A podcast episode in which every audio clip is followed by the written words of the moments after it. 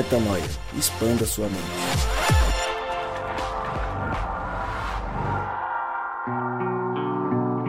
Está no ar mais um podcast Metanoia e você é muito bem-vindo ao podcast Metanoia número 201, exatamente pela duzentésima primeira vez.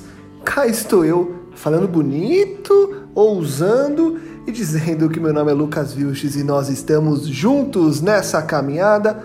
Lembrando a você que toda terça-feira um novo episódio é lançado e você acessa todos os nossos conteúdos lá no nosso site portalmetanoia.com. No episódio passado, um episódio especial, episódio de número 200, nós começamos um giro metanoia ao redor do Brasil e do mundo. E o nosso querido Rodrigo Maciel foi lá para Novo Hamburgo bater um papo com o pessoal sobre rejeição. Hoje nós continuamos com esse giro e o nosso querido Rodrigão continua o papo com o pessoal lá no sul do Brasil, mas em vez de falar de rejeição, ele vai falar de aceitação. Afinal de contas, né, Rodrigão e pessoal aí de Novo Hamburgo, a aceitação é o antídoto para a rejeição, certo? Com certeza teremos muita metanoia, com certeza teremos muita expansão de mente. E eu vou passar a bola para você, Rodrigão. Toca com o pessoal, discutam, por favor, o que, que acontece com a aceitação, o que, que acontece com a rejeição e os porquês disso tudo. Beleza? Vai na fé, vai na paz e toca esse barco aí. Um grande abraço a vocês e boa discussão. Valeu, Lucão. A gente está de novo aqui é, para gravar mais um podcast da nossa série sobre rejeição, aceitação, adoção. A gente vai falar hoje sobre algo que vai é, nos curar um pouquinho mais do que aquilo que saímos no podcast passado, que saímos meio depressivos, nós aqui da mesa também, minto, brincadeira. Mas eu creio que muitos de vocês podem ter saído um pouco bugado do podcast passado, mas a ideia nesse podcast é a gente entender como que é, no reino de Deus a gente trata essa questão da rejeição. E eu queria começar esse podcast lendo um texto maravilhoso que está no Evangelho de João, no capítulo 6, versículo 37, que diz o seguinte: Todo aquele Jesus falando, né? Todo aquele que o Pai me der virá a mim, e quem vier a mim eu jamais rejeitarei. Glória a Deus por isso, porque a gente começa o nosso podcast falando que a, a principal, o principal entendimento para a cura da rejeição no reino de Deus é entender que nós somos aceitos no amado, nós somos aceitos em Deus, nós somos aceitos por Jesus, nós somos aceitos pelo Pai, pelo Espírito Santo e pelo Filho, de forma que a família então agora nos aceita, nos adota e por causa disso a gente agora pode experimentar o que a vida é. Então eu quero explicar para vocês o porquê, na verdade pedir para Mariana explicar para gente, a Mari, Mariana, Mari. Pode ser. É, a gente, para Mari explicar para gente como que é, a gente chegou nesse entendimento é, de como a gente supera esse processo de rejeição no reino de Deus Contextualiza pra gente aí, Mari. Oi, gente. Feliz de poder dar conta dessa bomba aí, né, que a gente jogou. Vocês esperaram uma semana para em crise existencial e agora chegou o escape. Mas só contextualizando para vocês, é que às vezes vocês imaginam as pautas do Metanoia com a gente no escritório, pensando, pesquisando, mas a gente estava apenas são apenas as nossas crises verdadeiras que a gente compartilha com vocês. E a gente estava num carro assim, indo para algum lugar e a gente começou a ouvir esse sermão que o Rodrigo tinha feito sobre rejeição e aquele bug geral, a gente não sabia o que fazer com isso. E a gente notou que nem todo mundo é, tinha os mesmos comportamentos, por óbvio, né? Você provavelmente se identificou com algum deles, mas mais do que isso, a gente notou que algumas pessoas elas tinham o dom de reagir de uma forma como se elas fossem aceitas de fato sobre aquela questão. É, o princípio disso é que todos nós temos o DNA de Cristo, né? nós somos filhos de Deus, e nós não carregamos apenas a, a, a, a capacidade de reagir à rejeição rejeitando. Em todos nós há uma força, há um espírito, há um DNA que nos permite é, reagir também da forma como Cristo reagiria a essa situação. E aqui, sistematizando para vocês, para ficar mais claro o início da, da conversa, é, a gente vai eleger o oposto, enfim, de cada, de cada reação que a gente listou no, no podcast passado. A primeira que a gente falou foi o vitimismo, aquela pessoa que se sente menor, diminuída, né? E, e, vive conforme isso. O oposto disso é aquele que se sente honrado em ser quem é, em saber quem é e viver como filho de Deus. E a gente vai desenvolver depois, né? Melhor isso. Lembrando, né, Mari, que essa, essa reação de contrária do vitimismo, que é de honra, aconteceu na história de Mefibosete, que a gente ouviu no podcast passado. Inclusive, eu quero pedir para você, quero te lembrar que se você não ouviu o podcast passado, volta lá e ouve o podcast, porque é extremamente importante para contextualizar o podcast que a gente está fazendo hoje. Esse episódio só pode fazer sentido se você tiver entendido o podcast anterior. Então, beleza? Dá uma pausa aí, volta lá, ouve o outro podcast, depois volta para esse daqui, porque vai fazer mais sentido. Então, só é, a gente falando sobre o podcast passado, inclusive, lembrando que a gente leu a história de Mefibosete, que está em 2 Samuel, capítulo 4 e capítulo 9, vai falar sobre a história de Mefibosete e a gente viu que ele experimentou essa honra ao ser chamado de novo para a mesa de Davi e convidado a sentar à mesa. Exato. É, primeiro, então, vítima, o oposto, honrado por ser quem é, por ser filho de Deus. O segundo que a gente citou foi o perfeccionista, é aquele que vive tentando fazer o possível para ser sempre o melhor e merecer a não rejeição. O, o, o, contrário disso é o simples, é aquela pessoa que entende que não é ela que tem que operar, porque é Deus que opera o querer e o efetuar, o Espírito Santo através de nós faz as coisas, a gente não precisa fazer porque tudo já foi feito. Então, o oposto né, do perfeccionismo é a simplicidade. Uh, o terceiro que a gente falou foi sobre rebeldia. É aquela que rejeita, aquela pessoa que rejeita qualquer tipo de autoridade porque ela se refugia nessa, reje nessa rejeição completa, enfim, ao que outra pessoa, ao desejo de outra pessoa, ao querer de outra pessoa, para se proteger da, da sensação de frustração. E o oposto disso é a submissão, mas não uma submissão enfim, de quem não sabe quem é e se submete para ser aceito no grupo, que seria o vitimismo. Seria uma submissão como a de Cristo, que se submeteu a nós, encarnando, né? Vindo em carne e, e morrendo por nós por amor. Justamente por, saber, por ser mais maduro, ele pôde se submeter da forma como Deus espera que, que um filho se submeta. E a última seria o isolamento, que oculta em seu oposto o dom de de sempre ser, de sempre preferir a vida em comunidade e valorizar isso como parte de, de quem você é, né? Já que o reino é sobre nós, nunca sobre eu. Foi muito importante é, a Mari ter feito essa contextualização para a gente logo no começo do podcast, a sugestão inclusive do Léo, para que você que é, ouviu o podcast já de cara, se uma vez que você tenha ficado meio bugado aí, já de cara ouvir um pouco do que, que é é a tônica desse episódio dessa vez, quando nós vamos falar sobre aceitação e tudo que produz essa aceitação, que foi o que a Mari disse, que são os efeitos contrários de tudo aquilo que foi estabelecido como reações à rejeição. A gente, uma vez aceitos em Deus, a gente reage também como Cristo reagiria, que no caso é alguém que se sente honrado, alguém que é simples, alguém que é submisso e alguém que, tem prazer em viver em comunidade. Quando a gente está falando de, de aceitação, voltando agora à raiz da nossa, do nosso podcast, é, o que, que exatamente é, por que, que, é, por que, que ser aceito por Deus, por que, que ter essa consciência de que Deus nos aceitou muda tudo? Por quê? Qual é o motivo que nos leva a crer que as coisas todas podem mudar porque Cristo, porque Deus, porque o Espírito Santo nos aceitou na sua família? O que vocês acham? Em primeiro lugar, muda a referência. Acho que é uma conversa, sobretudo, sobre referência. Em que você vai pautar a tua oportunidade de, de viver na Terra? Ou você pauta em evitar dor, ou você pauta em abençoar.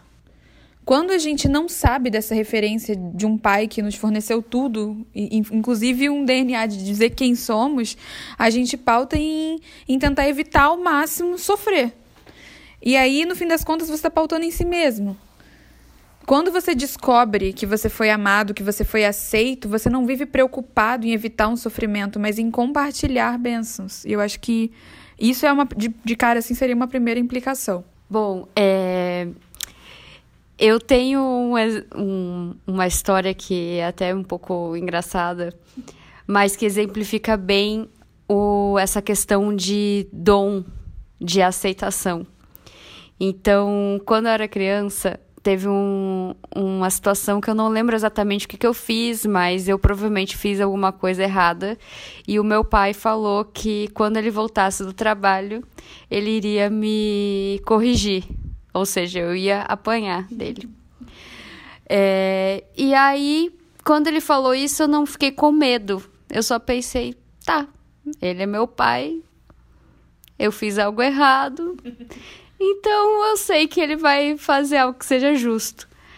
Aí passou o dia, ele chegou do trabalho. E, a, e aí, quando eu vi que ele chegou do trabalho, imediatamente eu fui pro meu quarto, me ajoelhei e fiquei esperando ele vir pra me corrigir. E quando eu contei isso pra Mari, ela falou: O quê? Como assim você fez isso?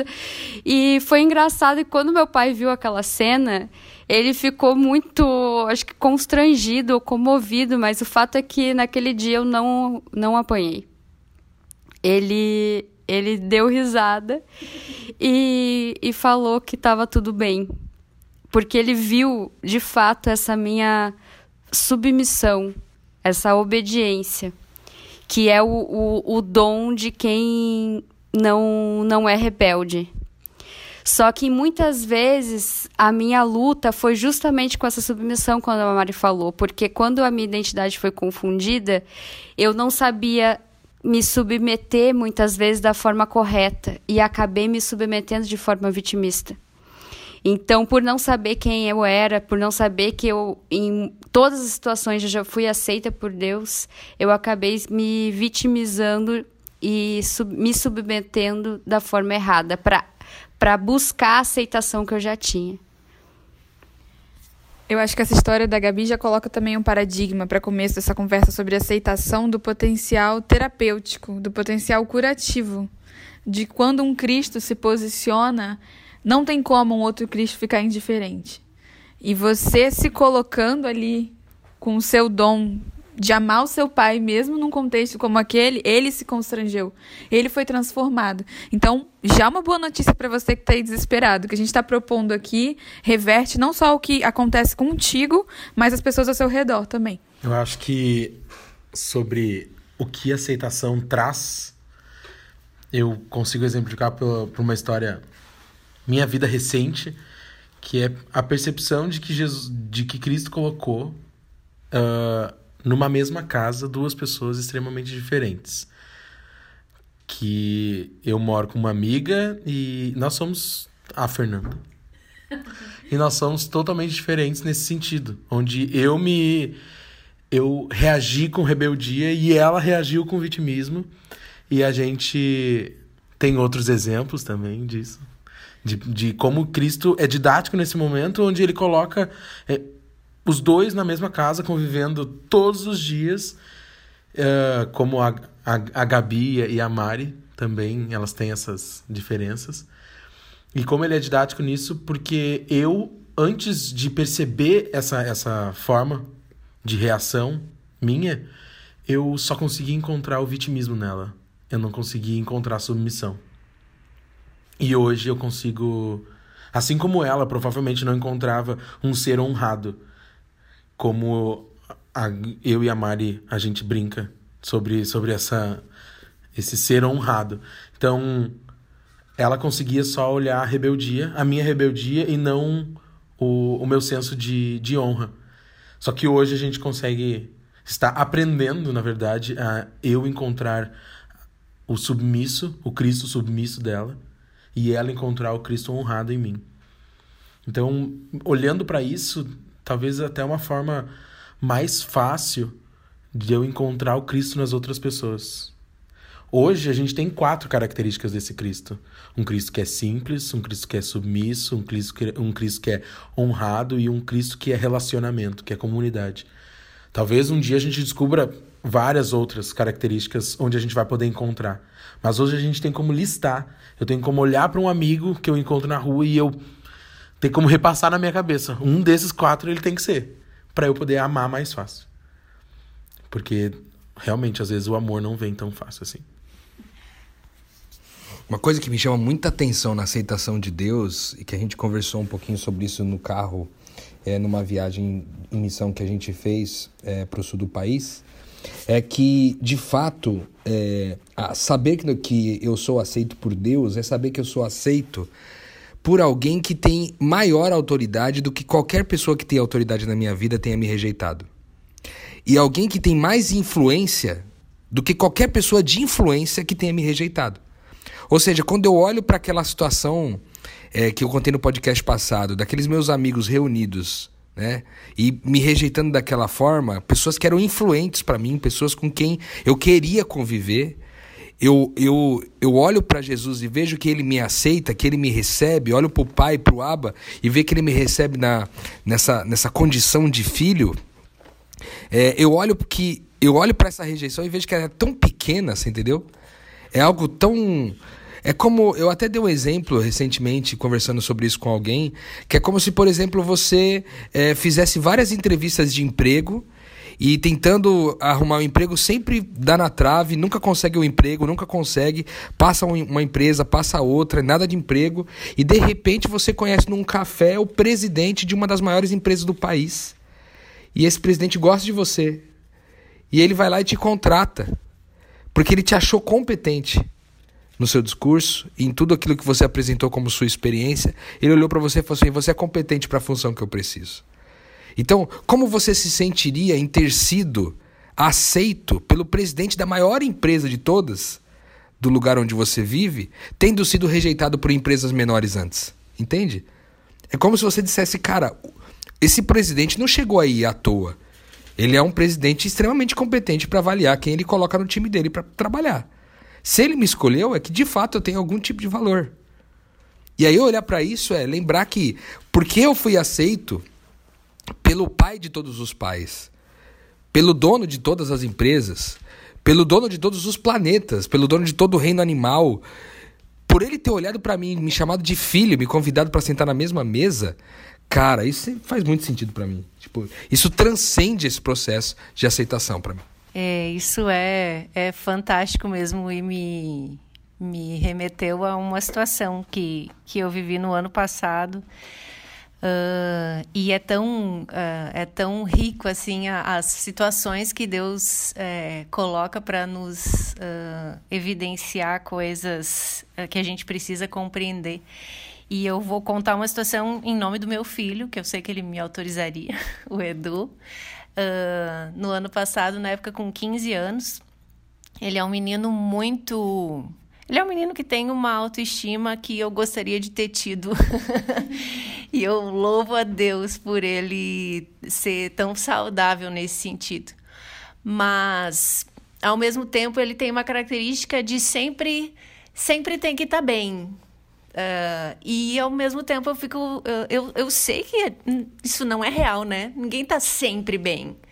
Uh, e para ele era difícil falar das dificuldades dele, dos, dos conflitos dele, das coisas que ele sentia.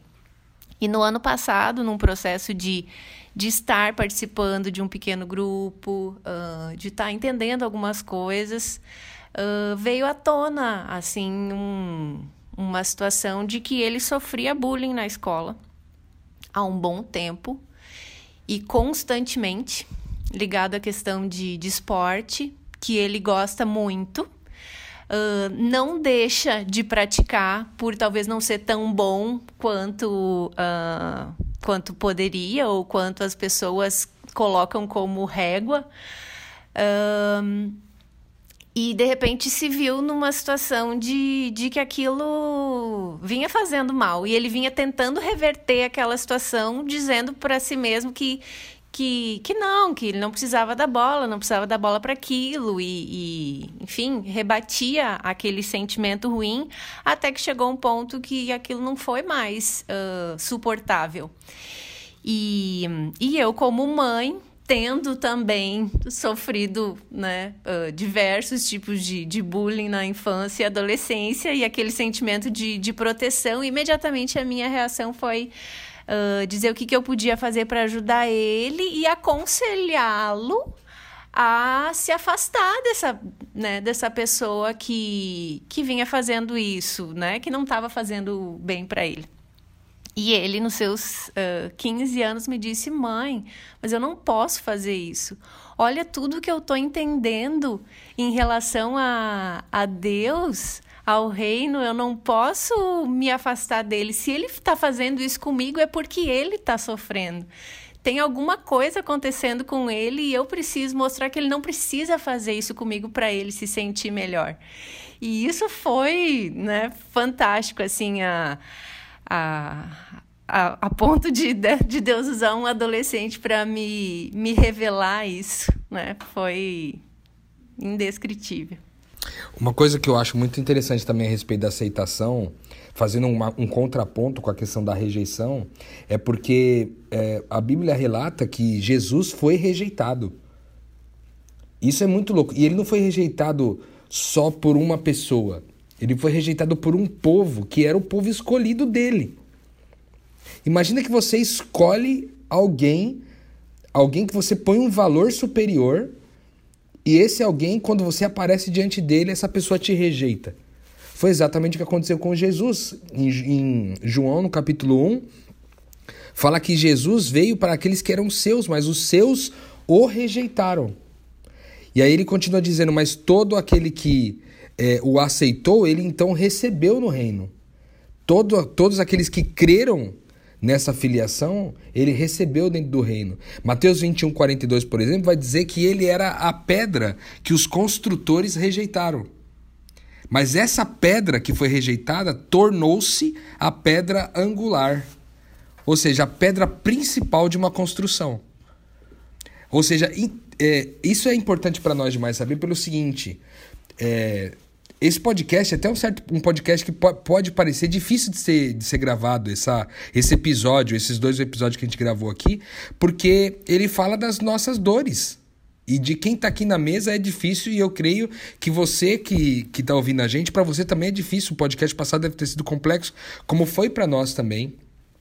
Mas pensar que nós temos uma referência de identidade, que é Cristo, e Cristo passou por rejeições, mas, tendo passado por rejeições e tendo sido aceito por Deus, sabendo, consciente da sua identidade, se tornou a pedra principal de uma construção, que é a construção dessa igreja invisível, que é feita com pedras vivas, como diz em 2 Pedro, saber disso nos dá convicção de que nós também podemos enfrentar isso da mesma forma. Ou seja, falar sobre isso, isso é importante que a gente sabe de rejeição, porque às vezes Pode doer muito falar sobre o fato de você ter sido rejeitado. Mas no reino de Deus, a gente enaltece essas coisas. Não porque a gente enaltece a rejeição, mas porque a gente enaltece a aceitação. A adoção nessa família. Porque a gente dá valor demais para isso. A gente pode então é, falar sem problema nenhum, falar das nossas dores e das nossas mazelas. Isaías 53, por exemplo, vai, vai dizer que ele que Jesus ele foi desprezado e rejeitado pelos homens, experimentando todo tipo de dor e sofrimento. A gente rejeitou e não via nele nenhum tipo de estima, o texto vai dizer para a gente. Ou seja, Jesus passou por rejeições.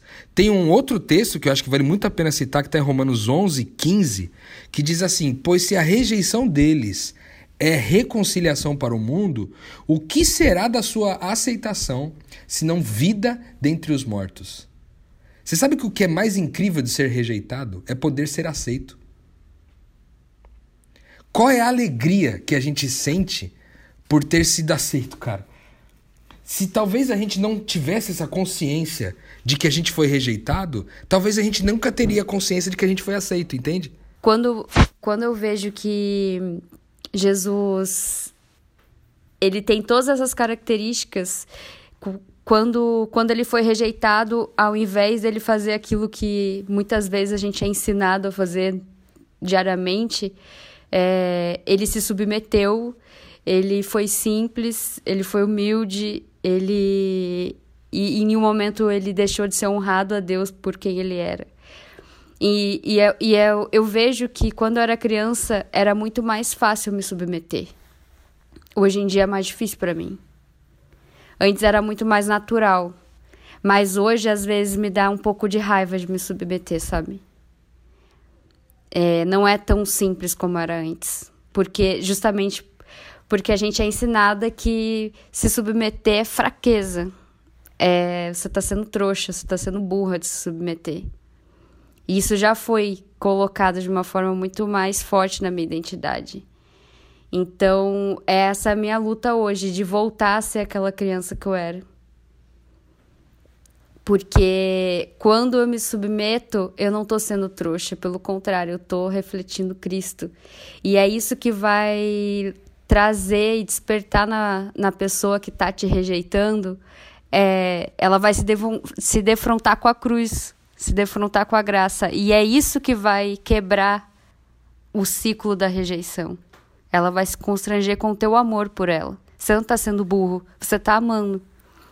E e eu e é muito bonito ver como Deus age, porque na, naquilo que eu não consigo facilmente ser desde criança, que é ver essa honra, honrar aquilo que Deus já fez em mim, porque eu tenho a tendência ao vitimismo. Deus coloca pessoas na minha vida que me ensinam a, a ser honrada, como a Mari. Então, morando com ela, eu aprendo a ser o que é ser honrada. Porque todas as vezes que ela diz que ela é uma filha de Deus, ela também fala que eu sou. E que nós temos tudo, porque ele é nosso pai. E tudo que é dele é meu. E tudo que é meu é nosso. Então, vivendo com ela, eu aprendo isso. E, e isso é muito bonito, realmente é algo que você pode ter certeza que Deus vai colocar pessoas na tua vida que te ensinam a ser Cristo e, e vai te dar oportunidade para ensinar a ser Cristo no que as pessoas não conseguem tão facilmente. É, já que ela testemunhou também, vou testemunhar, senão vai ficar feio para mim. a Gabi, ela me ensina sobre submissão também com muito inspirada assim pelo Espírito Santo, porque ela já aprendeu que por eu ter uma tendência rebelde, se ela quer que eu faça algo, ela não pode me, tentar me manipular a fazer isso. Ela, ela eu, eu vejo que ela quer que eu vá a algum lugar, ou que ela quer que eu vá fazer alguma coisa e ela fica em oração, entendeu? Ela fica em silêncio em oração, na convicção de que é, se, se for para eu fazer, eu vou fazer. E eu acabo fazendo o que tem que ser feito. E ela fala, eu já sabia. Ela só olha pra minha cara, dá risada e fala, eu já sabia. E vendo a facilidade que ela tem de apenas fazer algo porque é importante para alguém, nossa, não tem como eu não bugar, entendeu? É, é o que o Léo falou mesmo. E provavelmente Deus vai juntar um vitimista com um rebelde. Ou, e, e, e um perfeccionista com uma pessoa que seja mais simples, né? Pra, pra dar referência.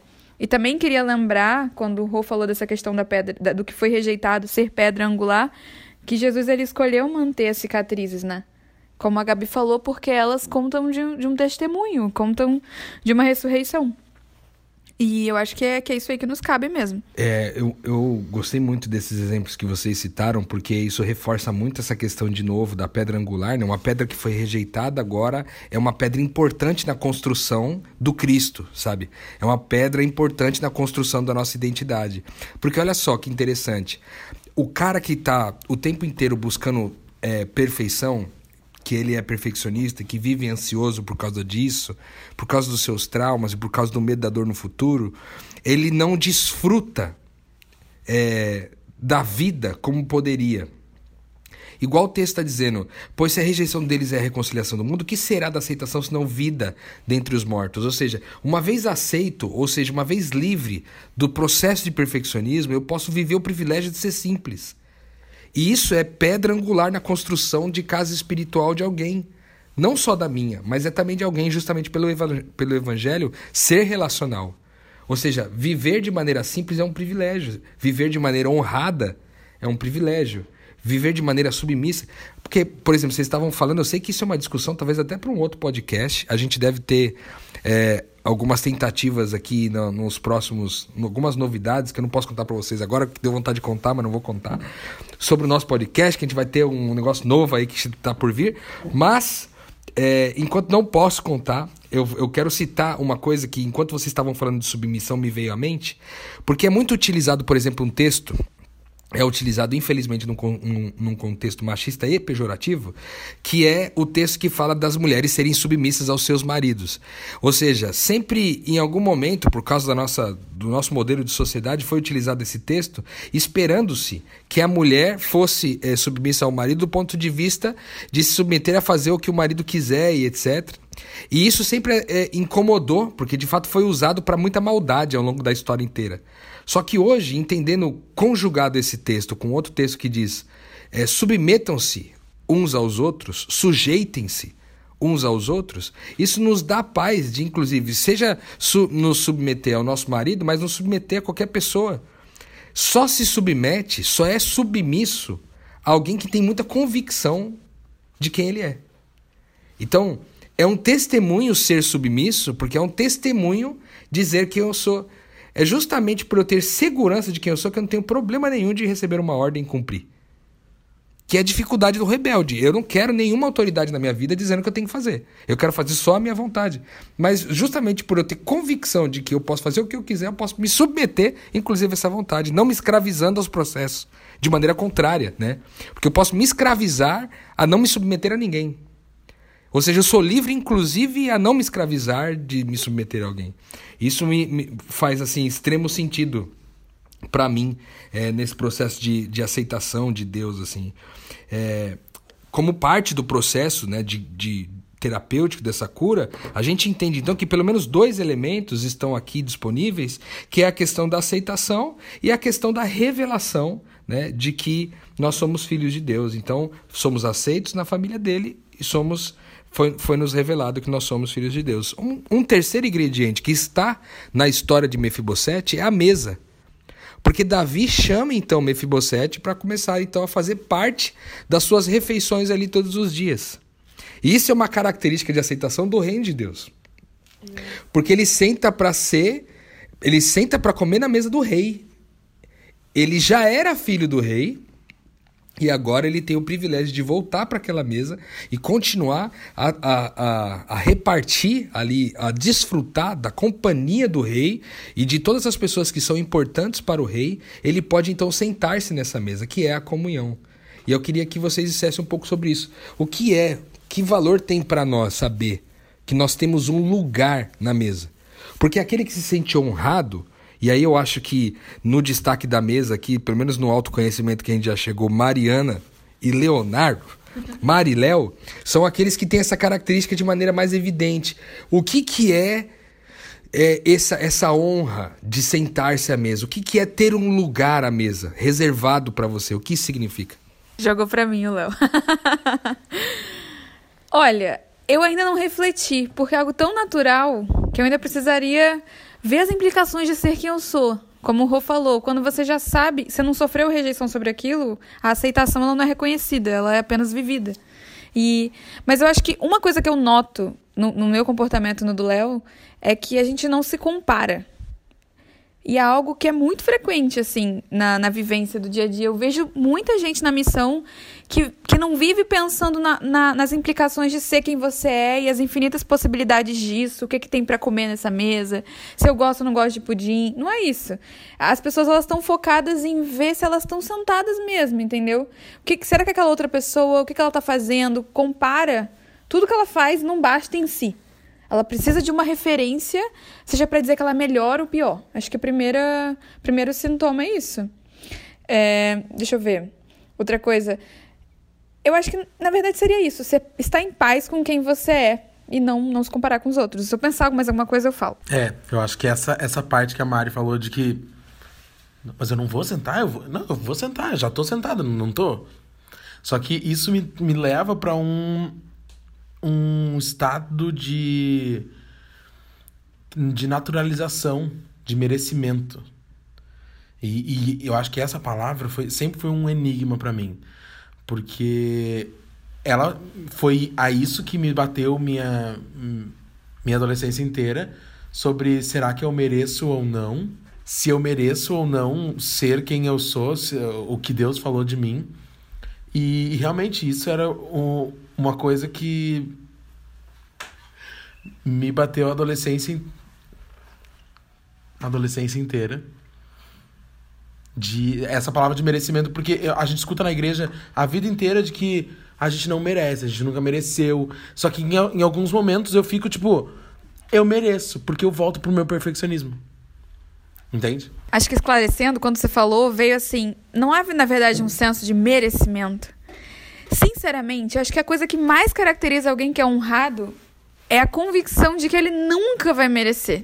É, acho que a palavra, não sei, talvez é um senso de pertencimento. Eu pertenço a essa mesa porque eu sou filha, eu faço parte dessa família. E, e muitas vezes a rejeição faz você achar que você não pertence à, à sua família, aos, a, a família onde você nasceu, ou o seu ciclo de amigos, ou a igreja. Todo mundo falou muito disso. Em algum momento a gente foi rejeitado.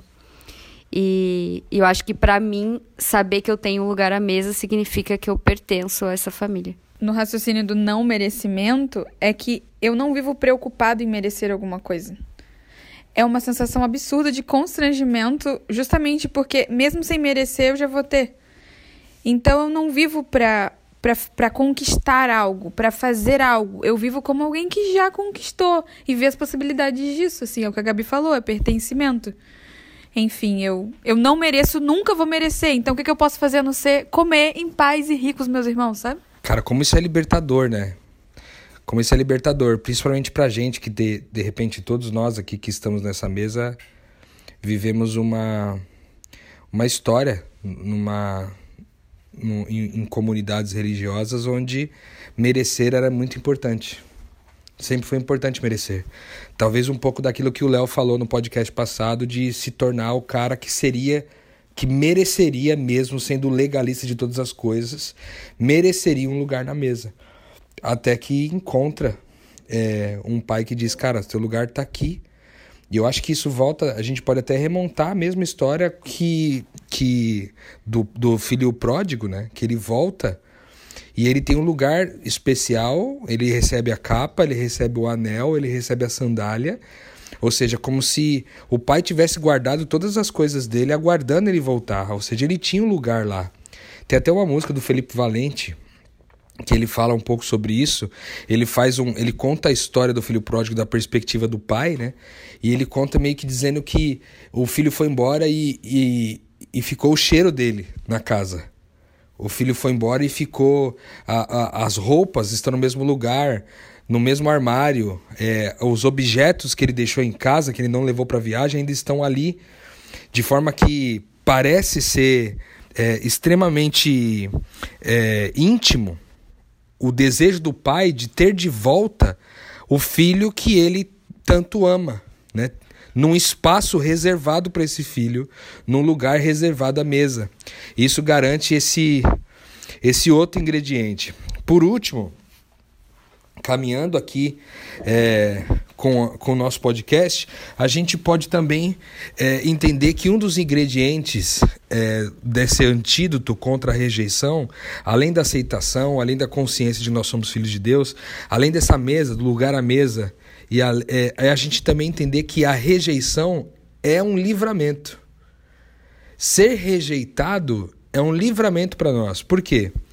Porque se a gente considerou em algum momento que a gente foi rejeitado por alguém, significa que talvez a gente tenha colocado essa pessoa que nos rejeitou num lugar do nosso coração mais importante do que o lugar que Deus teoricamente deveria habitar ali. Ou seja, talvez a gente tenha colocado no trono do nosso coração o nosso cônjuge, os nossos pais, os nossos amigos, falando da minha história especificamente, talvez em algum momento eu coloquei no trono do meu coração aquelas pessoas daquela festa, os meus amigos. Para mim foi tão forte assim, talvez aquilo seria a coisa mais importante da minha vida ao ponto de eu ter mudado minha vida inteira para aquilo. Ou seja, ter distorcido minha identidade, ter me tornado narrador da minha história porque uma vez que essa, essa identidade foi distorcida, eu comecei então a narrar a minha história e ser um, um, protagonista da minha história, de forma que agora eu tinha que atender a expectativa deles. Ou seja, se eu tenho que atender a expectativa deles a, e a minha prioridade é essa, a minha prioridade não é Deus e todo o reino de Deus e tudo aquilo que Ele, que ele quer é, propiciar para mim nesse lugar. Mas é essa pessoa. Então, ser rejeitado também é um livramento das nossas idolatrias. E aí eu queria tentar, é, de repente, dialogar um pouco nesse, nessa segunda parte do podcast sobre isso. Qual que é a relação da rejeição com os nossos ídolos? E, e mais uma vez, se você quiser voltar, é, a gente fez uma série há alguns podcasts atrás, a gente fez uma série sobre idolatria, onde a gente falou, foram três podcasts, onde a gente falou sobre idolatria, que também vale muito a pena ouvir, se você não ouviu, é, a respeito de idolatria e como lidar com os nossos ídolos. Mas a gente, mais uma vez, remonta aqueles podcasts que foram, aquilo que foi falado nesses podcasts, sobre a questão da rejeição. Qual é a relação da rejeição com os nossos ídolos e a relação que também esses ídolos têm uma vez que a gente foi aceito, o que acontece com eles. Quem poderia compartilhar? Então, eu estava justamente pensando sobre isso, porque me parece que. Me parece não, Cristo foi rejeitado. Antes de Cristo ser rejeitado, a, a criação como um todo, o momento do. A trindade inteira foi. O plano da trindade inteira foi rejeitado em algum momento por seres humanos. Adão, por Adão e Eva. E só que eles demonstraram a reação, eles tiveram uma reação a isso. E, e essa reação talvez que seja esse modelo para enfrentar ídolos. Quando eles foram rejeitados, eles simplesmente amaram. Mais do que amaram, para demonstrar esse amor, eles morreram. Então, a gente vai se deparar com os ídolos porque toda vez que a gente é rejeitado, a gente percebe que ali tem um ídolo, como o Rodrigo falou. E, e talvez a saída demonstrada por esses por, pela Trindade é a morte. Só que, né, e talvez seja a coisa mais difícil a se fazer, conseguir morrer pro eu. Nesse caso, talvez morrer por, pro eu poderia também ser morrer pros nossos ídolos, né? Para então viver definitivamente aquilo que é Deus na nossa vida. Eu acho que cabe a gente também voltar rapidinho sobre o que é o ídolo de uma forma bem simples. O ídolo é um recurso. O, lido, o ídolo é um recurso que você elege para lidar com algo com o qual você não, não lidou com a ajuda de Deus, não, não lidou com a ajuda da cruz, sabe? Então, a, a relação imediata é com o ídolo. E, e a rejeição é o que, que eu vou fazer com isso? Não dou conta vou eleger algum, algum recurso aqui, seja minha, meu ego, seja meu trabalho. E, e por isso que dói tanto quando você tira, né? Porque você tira um recurso para lidar com uma rejeição. Então acaba sendo um passo de fé pesado, assim. Queria perguntar para a Rô, com relação à questão de aceitação, como que você é, percebe isso na dinâmica das relações? Porque eu entendo que quando a gente está falando é, de aceitação de Deus, a gente entra num plano espiritual muito terapêutico, assim, que, que cura mesmo a gente. Mas no dia a dia dos, dos das pessoas que você atende, do, dos seus pacientes, como que é isso? Como que, como que é tratado na prática, na, nas técnicas da, da, da psicologia, esse processo de aceitação? Ele é considerado ou a aceitação é lidada só de fórum íntimo, assim, eu tenho que me aceitar a mim mesmo, ou é uma coisa que também envolve a aceitação de outras pessoas? Como que funciona isso na prática, na psicologia? Pois é, eu eu vinha acompanhando assim as, as colocações de vocês e de fato quando a gente tem essa compreensão né, da nossa identidade na, de, de ordem espiritual uh, isso torna tudo muito mais simples, né? Porque aí a gente tem uma, uma referência uh, verdadeira onde muda a, a, a lógica de, de tudo. E no contexto uh, clínico, digamos assim, onde não é não é o espaço Uh, onde necessariamente se, se entra nessas questões, a não ser que a própria pessoa de alguma forma faça alusão à, à, questão espiritual, isso se, se desenrola muito mais nesse, né, nesse entendimento das, das relações e na em ajudar a pessoa a desenvolver a capacidade de, de empatia, no, no sentido de conseguir olhar pelo viés da, daquela pessoa que lhe causou né, uh, um, uma, uma dor ou lhe rejeitou de, algum, de alguma forma e contextualizar isso a partir de uma outra ótica, né, mais, mais madura, ajudar ela a encontrar referências uh, que, que façam ela uh, compreender o que, que né, naquele contexto pode ter levado a pessoa a agir da, daquela maneira, ou mesmo que ela não encontre uma resposta que a satisfaça nesse, nesse sentido, mas o que ela quer levar adiante né, com ela e, e o que ela pode, a partir dessa experiência, uh, fazer de diferente né, nas relações que ela estabelece uh, hoje, para que isso seja terapêutico e, e, e, seja uma, uma forma de, né, de, de cura do, do seu passado e da, e da sua história. Uma correlação que eu acho também interessante de, de fazer com a psicologia, a psicanálise, já que eu sou uma curiosa, não sou como a Rô, mas gosto do tema, é que a gente, a gente pensa assim, tá, quem. E esse Deus me aceitou. E esse Deus, quem ele é, sabe? E eu percebo muito que o nosso pai e a nossa mãe acabam conceituando, ou, na, ou melhor, às vezes deturpando, na melhor das intenções, quem é esse Deus para você. Então, se você quer passar, com certeza eu imagino que sim, por esse processo de aceitação e esse lugar à mesa, para conceituar esse Deus é um ato de fé também, de, de você está em oração e especificamente tem um, um versículo, na verdade, uma parte da Bíblia para recomendar, aquela parte do fim do livro de, de Jó, acho que é Jó 38, em que Deus se revela a Jó e passa uns bons capítulos falando sobre quem ele é, sabe? Toda a magnitude de, desse, desse, desse pai maravilhoso. Então, para ajudar também você que, que quer mas que precisa também reconceituar, reconhecer quem é esse cara aí que criou tudo. Muito bom. É, a gente caminhando aqui pro, pro fim do nosso, do nosso episódio, eu queria citar um texto que eu acho que também faz sentido em relação a, a essa questão de rejeição e aceitação, que é o viés de Paulo sobre quem ele é, em 1 Timóteo 1,15 Diz assim: essa afirmação é fiel e digna de toda aceitação. Cristo Jesus veio ao mundo para salvar os pecadores, dos quais eu sou o pior. Por que, que eu acho que é interessante a gente pensar nesse texto assim? Porque quando eu penso que é, Paulo, um excelente homem que refletia muito bem o evangelho, talvez melhor do que todos nós aqui, quando ele se autodenomina como um pecador que é pior que todos e ao mesmo tempo declara que ele é salvo, mesmo sendo o pior que todos, isso traz uma convicção para nós de que se o pior foi salvo, quem somos nós para dizer que nós não fomos salvos? Se o pior foi salvo, Paulo se autodenomina o pior de todos os pecadores. Se o pior foi salvo, que será de nós, entendeu? Porque a gente pode ter convicção dessa salvação, a gente pode ter a certeza da salvação, de forma que a gente entende a nossa finitude, o nosso pecado, a nossa vaidade, a nossa soberba, mas a gente sabe que essa aceitação é, que, Deus, que Deus fez, nos salvando, nos trazendo a salvação, mesmo sendo muito ruins, nós não seremos nunca o pior.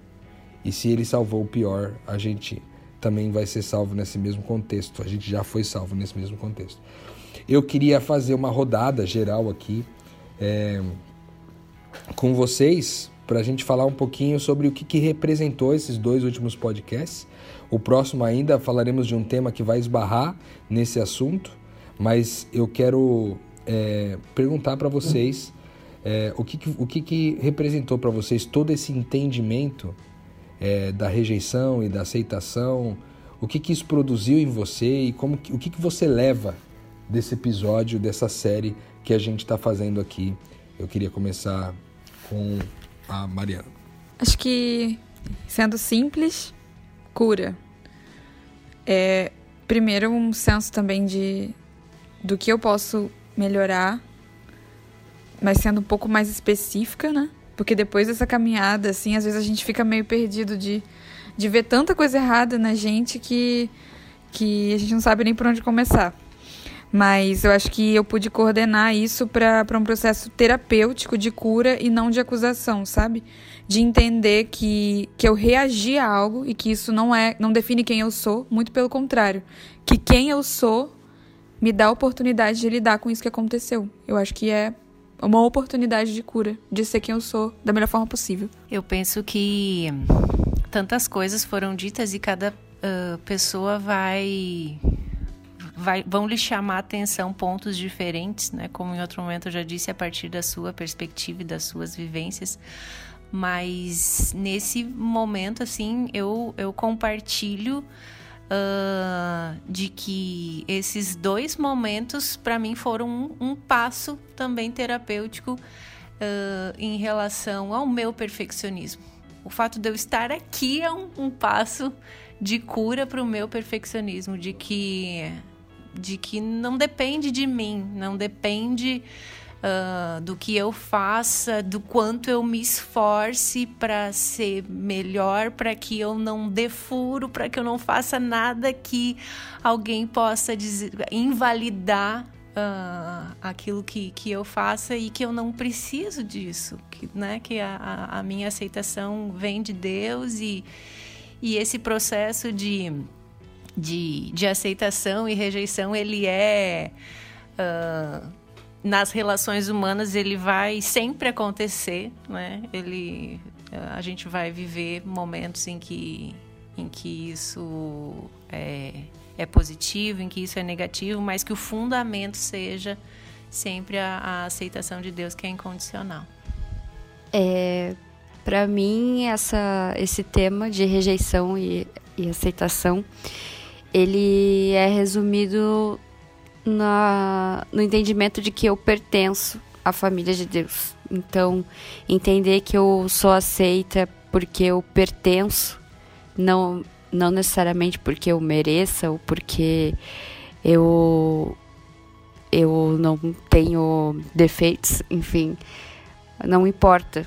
Deus faz questão da minha presença na mesa. Esses, esses dois podcasts me, com certeza, me ajudaram a a perceber quem eu sou, a minha identidade, me reafirmaram isso, me e mais do que me, me reafirmaram quem eu sou e me reafirmaram quem eu não preciso ser.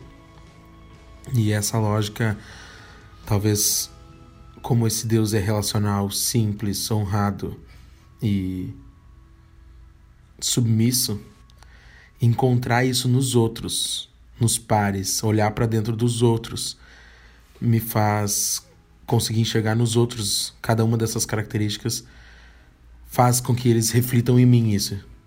E que aos poucos, num processo que vai demorar uma vida terrena inteira, eu vá me parecer cada vez mais com Cristo por reflexo da vida dos outros na minha. Bom, por mim, é, eu fico com essa com essa convicção de que a pedra que foi rejeitada se torna pedra fundamental. Para mim era um conceito que a gente não tinha traçado em algum momento aqui e essa convicção veio muito forte no meu coração agora, de que nós todos, mesmo tendo sido uma vez rejeitados, hoje somos pedra fundamental na construção dessa casa espiritual. Temos um lugar nessa casa, um lugar nessa mesa. E é alegria demais para mim isso daí. Bom, eu vejo você no, pod, no próximo podcast. O Lucas vai fazer o encerramento de sempre aí, para trazer você mais uma vez no podcast seguinte. Compartilha com todo mundo que você puder, cara, esse podcast, o anterior. Chama a galera, reúne a galera para poder ouvir o podcast junto, conversar sobre o assunto.